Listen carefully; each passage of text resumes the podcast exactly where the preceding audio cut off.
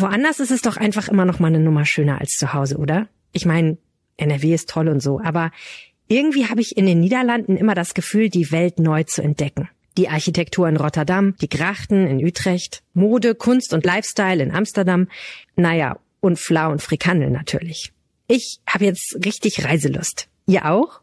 Mit der Bahn kommt ihr schnell und sicher in die Niederlande. Tickets gibt's schon ab 18,90 Euro. Jetzt buchen auf bahn.de slash Niederlande. Und dann Aufwacher hören. Schönen Tag euch! Es kann doch nicht sein, dass das so ungleich verteilt ist und dass das so sehr darauf ankommt, was die Eltern leisten, sei es in Form von Engagement im äh, Förderverein oder sei es einfach durch Geld. Mehrere tausend Euro pro Jahr geben Eltern für die Schule aus. Hefte, Stifte, aber auch Klassenfahrten und spezielle Kurse gelten als persönliche Ausstattung und müssen von den Eltern bezahlt werden. Das ist zu viel, beklagt die Landeselternkonferenz. Die hatte dazu eine Umfrage unter den Eltern gemacht. Die Ergebnisse gibt es hier im Aufwacher für euch. Rheinische Post Aufwacher. News aus NRW und dem Rest der Welt. Ich bin Laura Mertens. Hi, ich freue mich, dass ihr zuhört. In NRW knallt es besonders oft. Seit 2015 werden hier sehr viele Geldautomaten gesprengt. Das ist unser zweites Thema für diesen Aufwacher. Wir klären, woran das liegt. Und lasst uns doch gern ein Abo da, wenn euch dieser Podcast gefällt. Danke. Zuerst die Meldungen aus Düsseldorf. Hallo Laura, wir sprechen heute über die erneute Demo an der Uniklinik in unserer Stadt. Dann sprechen wir über das Modell Vier-Tage-Woche und dann sprechen wir noch über mögliche verkaufsoffene Sonntage in Düsseldorf. Im Laufe des Vormittags sollten Autofahrer in der Innenstadt mit Verkehrsbehinderungen durch einen Protestzug rechnen. Rund 1000 Teilnehmende wollen für bessere Arbeitsbedingungen an den Unikliniken demonstrieren. Um 10.30 Uhr ist Treffpunkt am DGB-Haus in der Nähe des Hauptbahnhofs. Dann geht es zum Hofgarten. Mehr dazu von Sandy Droste. Die Gewerkschaft Verdi hat zu der Demonstration aufgerufen. Es geht um den neuen Tarifvertrag Entlastung. Die Mitarbeitenden der sechs Unikliniken in NRW fordern unter anderem mehr Personal und bessere Ausbildungsbedingungen. Seit drei Wochen verhandelt Verdi mit den Arbeitgebern. Auch die Landesregierung NRW müsse ihren Anteil an der Finanzierung des Tarifvertrags übernehmen, fordert die Gewerkschaft. Darum ziehen die Demonstrierenden zum Finanzministerium. Im Hofgarten gibt es um 12.30 Uhr eine Abschlusskundgebung. Ist die Vier-Tage-Woche ein zukunftsfähiges Arbeitsmodell? Darüber wird weiter diskutiert. Hier in Düsseldorf gibt es erste Firmen, die auf Flexibilität und Mitarbeitermotivation setzen. Infos dazu kommen noch einmal von Sandy Droste. Beim Telefondienstleister Zipgate etwa kann man die Arbeitszeit ohne Genehmigungsverfahren auf 32 Stunden pro Woche reduzieren. Das Gehalt wird dementsprechend angepasst. Damit soll unter anderem die Vereinbarkeit von Familie und Beruf gefördert werden. Die Mediaagentur Crossmedia bietet eine 35-Stunden-Woche bei vollem Gehalt an. Dazu können die Mitarbeitenden frei entscheiden, ob sie im Büro oder von zu Hause arbeiten. Mitarbeitende seien durch diese Flexibilität besonders motiviert und könnten effizient arbeiten. Auf diesen Effekt setzt auch unser Nachbarland Belgien. Dort verändert sich die Arbeitszeit nicht, sie kann aber individuell über die Woche verteilt werden. Die Debatte um verkaufsoffene Sonntage in Düsseldorf geht weiter. Heute Nachmittag beschäftigt sich zunächst die Bezirksvertretung für die Innenstadt mit weiteren möglichen Terminen im Herbst. Demnach möchte der Handelsverband, dass die Geschäfte in der Stadtmitte, Alt- und Karlstadt an zwei Sonntagen öffnen dürfen. Dazu Antenne Düsseldorf Reporter Joachim Bonn. Konkret geht es um den 23. Oktober zur Messe K und um den letzten Novembersonntag zum Start der Weihnachtsmärkte. Beide Termine waren schon einmal abgelehnt worden. Mittlerweile hat es aber bei der Ratsmehrheit, besonders bei den Grünen, ein Umdenken gegeben. Eine politische Zustimmung wird es also wohl geben, wenn der Stadtrat nach den Sommerferien endgültig darüber abstimmt. Danach sind allerdings auch wieder Klagen gegen die Ladenöffnung möglich. Zuletzt hatte die Gewerkschaft Verdi erfolgreich gegen einen verkaufsoffenen Sonntag im Mai geklagt. Und soweit der Überblick aus Düsseldorf. Mehr Nachrichten gibt es immer um halb bei uns im Radio und rund um die Uhr auf unserer Homepage antennedüsseldorf.de und natürlich in der Antenne Düsseldorf App. Danke an die Kolleginnen und Kollegen aus dem Antenne Düsseldorf Studio. Wie teuer darf Schule sein? Bis in die 1000 Euro im Jahr geben Eltern für die Schule aus. Das hat eine Umfrage der Landeselternkonferenz NRW gezeigt. Meine Kollegin Sina Zerfeld hat die Antworten ausgewertet. Hallo Sina. Hallo. Schule wird also immer teurer. Können wir das mal so ein bisschen aufdröseln? Welche Kosten kommen denn da überhaupt zusammen? Die Landeselternkonferenz in Nordrhein-Westfalen, die haben dazu eine Umfrage gemacht unter Eltern, um einfach mal ein grobes Bild davon zu erhalten, wie viel Familien so ausgeben. Und dabei hat sich gezeigt, das ist halt sehr, sehr unterschiedlich. Also manche ähm, müssen nicht so viel Geld ausgeben, manche sehr viel. Das kommt ganz darauf an, welche Bedarfe da sind. Wenn das Kind jetzt eine teure Nachhilfe braucht und äh, außerdem noch ein Ticket für ÖPNV bezahlt werden muss und vielleicht muss noch ein digitales Endgerät selbst angeschafft werden und das wird Betreuung und Essensgeld fällig, dann ist man bei ganz hohen Beträgen mit dabei. Wenn es aber so ist, dass das alles nicht der Fall ist, dann wird natürlich weniger Geld fällig. Je nachdem, was verlangt wird, ähm, für, allein für so zusätzlichen Kleinkram wie jetzt Arbeitsgrammatikhälfte, Schulplaner, Materialien mal für den Kunstunterricht oder für Musikunterricht oder solche Dinge, ähm, was man da noch so mitbringen muss, werden das bei Grundschulkindern so durchschnittlich ungefähr zwischen etwa 150 und 200 Euro im Jahr. Ähm, an weiterführenden Schulen sind das dann leicht 200 bis 350 Euro im Jahr.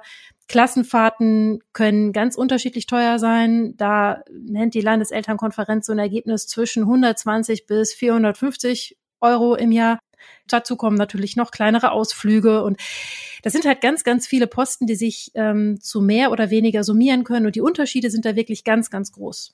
Grundsätzlich gibt's ja schon trotzdem so ein paar Basics, die für alle gelten. Und da gibt's ja aber auch Zuschüsse. Ne? Also zum Beispiel bei Büchern, aber auch bei ein paar anderen Sachen, wenn die Familien wirklich sehr wenig verdienen. Reicht das denn dann nicht aus? Also die Landeselternkonferenz sagt, ja, es gibt Zuschüsse zu wirklich äh, allem Möglichen, auch zu Klassenfahrten, wenn sich Familien das nicht leisten können. Die sagen, das Problem ist, ähm, das hilft wirklich nur Familien, die ganz wenig Geld haben. Es gibt aber viele Familien, die sind durch diese Kosten durchaus belastet und äh, finden das schwierig, das zu stemmen, gerade wenn man jetzt vielleicht mehr als ein Kind da hat. Die fallen aber nicht unter eine Förderung, könnten das nicht beantragen, auch wenn es wirklich schwierig wird. Die erreichen dann diese Grenzen nicht. Wenn ich das jetzt so höre, dann kommt mir so als erstes wirklich der Gedanke, ja klar, wer jetzt mehr Geld hat, kriegt irgendwo vielleicht auch eine bessere Bildung. Das darf eigentlich nicht sein, ist aber auf der anderen Seite auch leider gar nichts Neues. Das ist genau das, was die Landeselternkonferenz in erster Linie beklagt. Die sagen, es kann doch nicht sein, dass je nachdem, ob man da jetzt eine finanziell gut ausgestattete Elternschaft hat oder auch einen ganz aktiven Förderverein, die können ja richtig Geld reinbringen, so Fördervereine, und dann kann man plötzlich seitens der Schule ganz tolle Sachen anbieten für die Kinder und Jugendlichen äh, es kann doch nicht sein, dass das so ungleich verteilt ist und dass das so sehr darauf ankommt, was die Eltern leisten, sei es in Form von Engagement im äh, Förderverein oder sei es einfach durch Geld. Die fordern, dass die Politik darauf reagiert und da ausgleichend wirkt. Also das sind auch jetzt so die Ergebnisse der Landeselternkonferenz, aber auch der Lehrerverband NRW hat sich ja eingeschaltet. Der Präsident Andreas Bartsch fordert ja die Landesregierung auf, hey, mach doch mal jetzt ein neues Konzept für die Schulfinanzierung. Da habe ich mich gefragt, wie könnte das denn aussehen? Also gibt es überhaupt irgendwelche Ideen für Lösungen für dieses Problem? Ja, diese Forderung nach einer ganz neuen Schulfinanzierung, die hat der Lehrerverband jetzt auch nicht allein, sondern das wird von allen möglichen Stellen gefordert. Das wird auch von Gewerkschaften gefordert. Das wird von ähm, Interessenvertretern von Lehrern und von Eltern gefordert. Die Schulfinanzierung ist für viele Schulen überhaupt nicht auskömmlich. Diese Förderprogramme ähm, werden viel kritisiert. Die ist dann für, sagen wir mal, digitale Endgeräte. Dann gibt es ein Förderprogramm, das läuft aber irgendwann aus und dann muss die Schule selber gucken, wie sie zurechtkommt ähm, mit dem mit der Wartung von angeschafften digitalen Endgeräten und äh, wie sie dann weitere Jahrgänge versorgt. Ähm, das betrifft nicht nur digitale Endgeräte, sondern auch viele weitere Dinge, die halt dann in Förderprogrammen, wo dann äh, einmal eine Einführung unterstützt wird und dann weiß man aber nicht, wie es weitergeht. Das sorgt auch für einen großen Verwaltungsaufwand. Und insgesamt beklagen die Schulen, dass die Finanzierung einfach nicht auskömmlich ist und äh, dass sie damit nicht so ein gutes Bildungsangebot für alle schaffen können. Wie die Politik darauf reagiert, ist zum Beispiel, das ist unter dem Stichwort Talentschulen läuft das häufig, aber eigentlich kann man sagen, die Schulen, die an besonders herausfordernden Standorten stehen, die sollen ganz besonders viel Geld erhalten, mehr Personal und äh, mehr Geld für Ausstattung. Das ist so eine Idee. Das muss halt dann herausgehandelt werden. Außerdem sagt das Land, der Bund muss sich da stärker einbringen. Das Land alleine kann das nicht stemmen. Es wird richtig viel Geld kosten, alle Schulen wirklich richtig gut auszustatten. Da gibt es viele Ideen, aber es gibt da auch wahnsinnig viel zu tun und es gibt im Augenblick nicht wirklich eine klare Linie, woher das Geld denn kommen soll. Eltern in NRW geben immer mehr Geld für die Schule aus. Besonders teuer sind dabei digitale Endgeräte, Tickets für Bus und Bahn, aber auch klassische Klassenfahrten. Daraus können sich Ungleichheiten ergeben. Deshalb fordert unter anderem der Lehrerverband NRW jetzt neue Strategien für die Schulfinanzierung. Meine Kollegin Sina Zerfeld hatte die Infos dazu. Danke dir, Sina. Danke. Und wir kommen zu unserem zweiten Thema für diesen Aufwacher. Es geht auch um Geld. Fast jede Woche bekommen wir Bilder und Nachrichten zu gesprengten Geldautomaten bei uns in NRW. Das sind wirklich Bilder der Verwüstung und oft gibt es dann keine Spur von den Tätern. Christian Schwertfeger, Chefreporter der Rheinischen Post, hat jetzt ausgewertet, wo es besonders häufig knallt. Da geht es um den Zeitraum von 2015 bis heute. Hallo Christian. Hi. Die meisten Sprengungen gab es in Köln, schreibst du in deinem Text, weil es da wahrscheinlich auch einfach die meisten Automaten gibt. Was jetzt bei den Kreisen auffällt, da ist es nie weit bis zur Grenze. Ist das Zufall? Nee, das ist kein Zufall. Wenn man Kleve sieht, äh, die weit vorne liegen, wenn man äh, Wesel sieht, die auch in den negativen Top Ten, nennen wir sie jetzt mal, äh, der Geldautomatensprengungen weit oben vertreten sind, sind das natürlich die Kreise, die direkt an der Grenze liegen, die kommen schnell rüber und sind dementsprechend über die Autobahn wieder schnell zurück die Täter sind ja auch krass rücksichtslos. Ne? Also die Bilder, die man immer sieht, die sehen total dramatisch aus. Ja, absolut. Also die haben ihr äh, Sprengverhalten geändert in den äh, letzten ein, zwei Jahren. Sie sprengen jetzt mittlerweile mit echt massiven Sprengstoff und äh, da sind die Schäden dann auch entsprechend hoch. Die Banken hatten sich ja auch äh, in den Laufe der Jahre den Sprengungen vorgesorgt, indem sie die Automaten besser gesichert haben. Äh, deswegen äh, kommt jetzt äh, Sprengstoff zum Einsatz. Vorher waren es Gasmischungen. Mir hat ein Fahnder vor kurzem erzählt, dass sie ein Bein ja an der Bank gefunden haben. Also äh, der hat sich so schwer verletzt, also dass das Bein abgetrennt worden ist. Äh, und äh, der schwer äh, den haben die dann seine Mittäter dann in einem Krankenhaus in den Niederlanden dann einfach äh, vor die Tür geworfen. Was erbeuten die eigentlich bei so einer Sprengung? Wie viel ist das? Ja, das ist schon äh, ziemlich viel Geld äh, teilweise, was da in diesen Automaten äh, drin ist. Ich habe es mal aus Kreisen der Bank gehört, dass so ein Geldautomat äh, teilweise, je nachdem, äh, welcher Wochentag ist, äh, gerade vor Wochenenden, ziemlich gut gefüllt ist, da teilweise schon 700, 800.000 Euro da drin sein können. Was tut die Polizei? Die Polizei unternimmt viel. Äh, das Landeskriminalamt hat äh, ja äh, die EK-HIT, die seit Jahren diesen Tätern auf der Spur ist, mit sehr, sehr vielen Aktionen. Jetzt ist neuerdings noch eine zusätzliche Gruppe im Innenministerium eingerichtet worden, die sich auch mit diesem Phänomen äh, beschäftigt und Innenminister Herbert Reul hat vor kurzem auch per Erlass festgesetzt, dass abends alle äh, Polizisten, die zur Verfügung stehen, auf der Straße sind. Häufiger werden Täter gefasst, häufiger ist die Polizei auch bei Sprengungen schon vor Ort oder unmittelbar danach, aber es ist natürlich nach wie vor unheimlich schwierig, ähm, die Täter äh, grundsätzlich zu fassen, weil es sind einfach so viele. Es sind mehr oder weniger Einzelgruppen, die aus Holland äh, hier rüberfahren nach Deutschland und die Sprengungen begehen. Und da ist, spricht man von einem Täterpool von 500 bis 700 äh, Leuten, äh, die unabhängig voneinander agieren. Das sind Teams in Anführungsstrichen von drei Personen, äh, die sich dann abends äh, mehr oder weniger verabreden fahren sie über die Grenze, begehen äh, die Sprengung und fahren wieder zurück. Wir in Deutschland sind ja bekannt dafür, dass wir unser Bargeld innig lieben. Und äh, das ist natürlich das Grundproblem. Hätten wir diese Geldautomaten nicht, also in der Dichte, dann hätten wir auch dieses Problem nicht. Die Banken versuchen sich ja zu behelfen. Die sperren ja zum Beispiel einige Filialen um Mitternacht ab. Bringt das denn was? Die Banken haben schon viel gemacht in den letzten Jahren. Beispielsweise äh, werden jetzt auch vereinzelt schon die Geldbündel halt mit Farbpatronen versehen. Das heißt, sollte es zum Sprengung kommen, dann werden die äh, Scheine äh, markiert mit Farben und eigentlich dann unbrauchbar äh, gemacht, weil der Aufwand, äh, diese dann wieder von der Farbe zu lösen, ist äh, für die Täter viel zu hoch. Das ist sicherlich eine Möglichkeit. Es gibt äh, die Möglichkeit der Vernebelung, äh, dass so Vernebelungsanlagen angeschaltet werden, aber das sind Maßnahmen, die im Einzelnen vielleicht helfen können, aber nicht um das äh, grundsätzliche Problem zu beseitigen. Oft sind ja über diesen kleineren Bankfilialen auch noch Wohnungen und das ist ja dann schon gefährlich, ne? Ist ja häufig so, äh, Geldautomaten sind halt in Gebäuden untergebracht, wo auch dann normale Wohnungen drüber sind. Und den Tätern ist das ja völlig egal.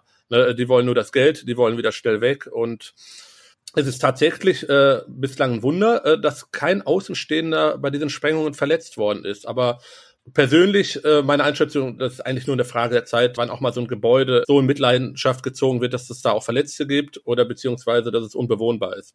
Danke dir, Christian. Ich danke dir. Den Artikel mit den exklusiven Zahlen habe ich euch in die Show Notes gepackt. Und diese Meldungen werden heute noch wichtig. In Oberhausen sind bei dem Zusammenstoß einer Straßenbahn mit einem Bus insgesamt 30 Menschen verletzt worden. Ein Schwerverletzter wurde mit einem Hubschrauber ins Krankenhaus gebracht. Ein Sachverständiger prüft jetzt, wie es zu dem Unfall kam. Alle aktuellen Infos dazu kriegt ihr jederzeit auf RP Online. Die Gewerkschaft Verdi ruft die Beschäftigten an den sechs NRW-Unikliniken heute zum Streik auf. Der Verdi-Bundesvorsitzende Frank Wernicke wird auf einer Kundgebung in Düsseldorf sprechen. Heute treffen sich die EU-Innenministerinnen und Minister in Luxemburg. Dabei geht es um die Reformierung des Schengen-Raums. Weitere Themen sind die Zusammenarbeit der Polizei und die Verteilung der Geflüchteten aus der Ukraine. Und ich habe noch einen Kulturtipp für euch. Morgen ist in Düsseldorf die Nacht der Museen. Das heißt ganz viel Kultur an einem Ort, an einem Abend.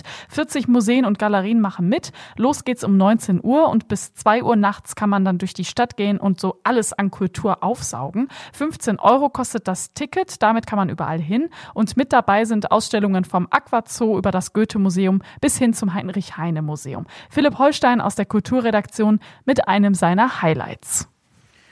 Ich freue mich auf die Ausstellung Manchmal artet es in Musik aus in der Düsseldorfer Kunsthalle. Das ist eine Ausstellung über den Künstler Konrad Schnitzler, den viele als Musiker kennen dürften im Dunstkreis von Tangerine Dream.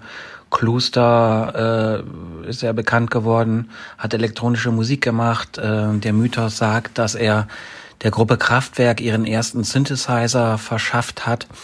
Aber Konrad Schnitzler hat eben auch ein viel größeres Werk zu bieten. Er war Bildhauer, Komponist, Video, Performance und Konzeptkünstler. Und all diese Aspekte seiner Arbeit trägt die Kunsthalle Düsseldorf nun zusammen. Stefan Schneider, selber Musiker, unter anderem Gründungsmitglied von Kreidler, der Düsseldorfer Band, hat die Ausstellung mitkuratiert und sie läuft vom 11.06. bis 14.08. Wir kommen zum Wetter. Das ist heute meist wolkig. Dazu gibt es einzelne Schauer bei 20 bis 23 Grad. Morgen wird es dafür wieder schöner mit etwas Sonne. Dazu maximal 26 Grad. Und das war der Aufwacher vom Freitag, dem 10. Juni. Ich bin Laura Mertens. Schön, dass ihr mit dabei wart. Bis bald. Ciao. Mehr Nachrichten aus NRW gibt's jederzeit auf RP Online. rp-online.de